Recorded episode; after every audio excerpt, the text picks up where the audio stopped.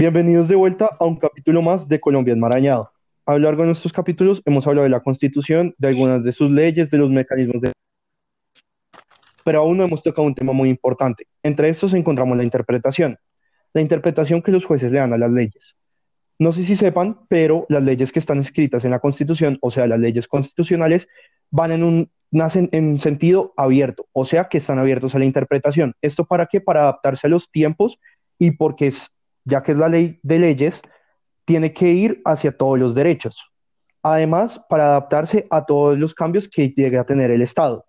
Esta interpretación es muy importante para el derecho constitucional colombiano, ya que ha dado campo a las sentencias.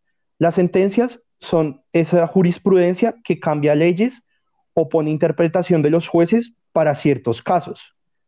Después, mi compañero Santiago hablará un poco más acerca de estos temas. A continuación hablaremos entonces del principio de proporcionalidad.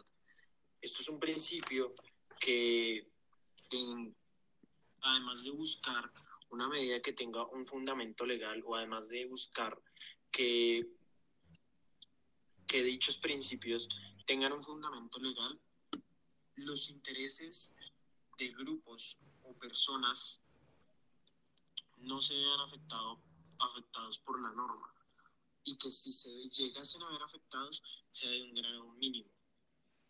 También hay que resaltar lo que es el juicio de razonabilidad, que busca verificar cumplimiento de normas y hacer más fácil la interpretación constitucional. A continuación, mis compañeros ampliarán mucho más esta idea. Perfecto. Para hablar del concepto de proporcionalidad, me gustaría citar la sentencia de la Corte Suprema C22 de 1996. El concepto de proporcionalidad sirve como punto de apoyo. Cuando dos, principios entran en coalición porque la aplicación de uno implica la reducción del otro en el campo, corresponde al juez constitucional determinar si esa reducción es proporcionada, si es justa y comprende tres principios principales. El primero es la adecuación de los medios escogidos para el fin perseguido. El segundo es la, necesidad de la utilización de los medios para el fin. Y el último es la proporcionalidad entre medios y fin, con el objeto de que no se violen los principios constitucionales. A continuación, mi compañero Ernesto extenderá un poco el tema. Además, es necesario entender que no solo la ley es la que da el Congreso y que la interpretación se fluctúa por diferentes partes. Una de ellas, la interpretación de los jueces, como lo dice el artículo 228 y 230 de la Constitución. De ahí me generan varias preguntas que los oyentes pueden ayudar a resolver. ¿Qué tan importante y vinculante puede ser esta interpretación? Y también si la interpretación de un juez debe ser tomada como criterio auxiliar o cómo debe tomarse esta interpretación. Así con esta pregunta damos fin a nuestro podcast y espero nuestros oyentes nos ayuden a resolver esta inquietud. Sean bienvenidos a un capítulo más de Colombia Enmarañada. En el día de hoy hablaremos acerca un poco del poder de reforma, de acto legislativo, bueno, acerca un poco de todo. El poder de reforma se constitucionalizó en la Constitución del 91, o sea, desde hace 29 años. Pero este poder de reforma trae dos consecuencias. La primera de ellas es la desestructuración de la Carta. ¿Por qué? Pues porque estas reformas hacen que estas leyes supuestamente abiertas no sean tan abiertas y no sean tan perduraderas. Pero también hay un cambio institucionalizado.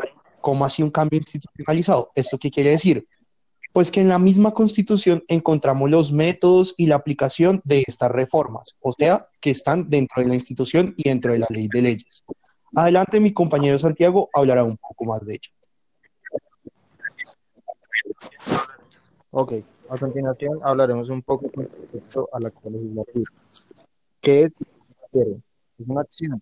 Es una acción por la cual se formula una regla general. Regla general, lo que conoceríamos hoy en día por ley. Eh, entonces, ¿quién es el encargado de realizar esta acción? Directamente eh, podría ser eh, tanto el Congreso, pero como ya vimos en podcast pasados, también puede ser una facultad del Poder Ejecutivo cuando tiene ciertas facultades. Entonces, siempre debemos de, recordar que es un tipo de ley por la cual el Congreso de la República, mediante puede modificar la constitución política.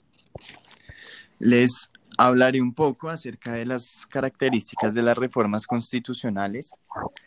La constitución del 91 ha tenido más de 40 reformas y existe un problema ya que se está hablando de reformar la norma más importante de Colombia, la norma de normas, la Carta de Magna. Y un problema es que no existe como un verdadero control legítimo de que se realizan de una manera constitucional del Poder Ejecutivo, lo cual impide un control legislativo de estas reformas y como consecuencia de ello existen ciertos cambios que quitan la esencia de la Constitución y no permite que se realice un verdadero control de legitimidad acerca de estas reformas. Estos cambios también afectan el día a día de los colombianos y su participación no deja ejercer muy bien el ejercicio de la soberanía. A continuación, mi compañero Ernesto concluirá un poco el tema. En suma, estos actos pues están, como ya bien dijo Juan, en la Constitución, uno de, de esos artículos, el artículo 376, que dice que si al menos la tercera parte del censo electoral la aprueba, eh, se tomará en cuenta y el Congreso entrará en suspenso de sus facultades ordinarias y para reformar la Constitución. Así la Asamblea podrá cumplir sus funciones y se regirá por un manual que ellos mismos crearán. Entonces esto muestra lo importante que el, estos procesos pueden ser para el cambio y la regulación de nuevos comportamientos de nuestra sociedad.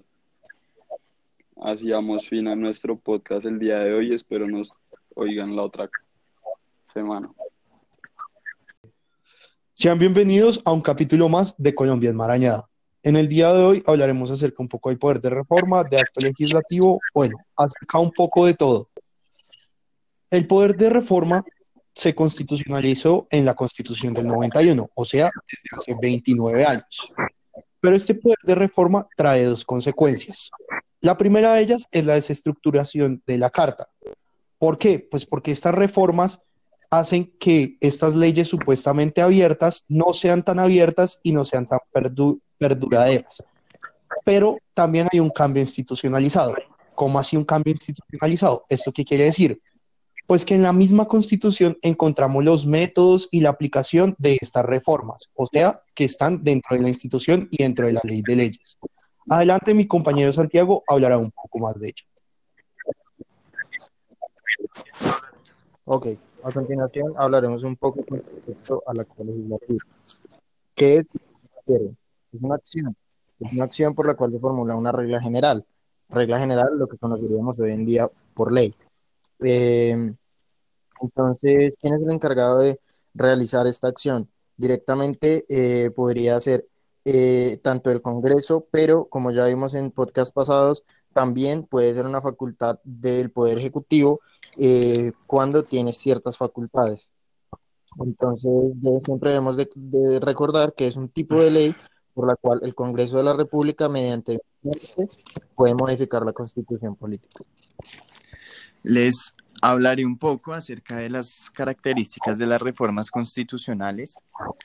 La Constitución del 91 ha tenido más de 40 reformas y existe un problema ya que se está hablando de reformar la norma más importante de Colombia, la norma de normas, la Carta de Magna.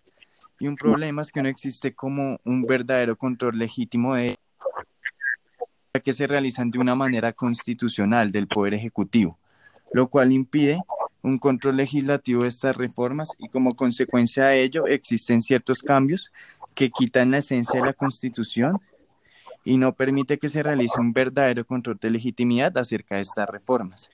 Estos cambios también afectan el día a día de los colombianos y su participación no deja ejercer muy bien el ejercicio de la soberanía. A continuación, mi compañero Ernesto concluirá un poco el tema.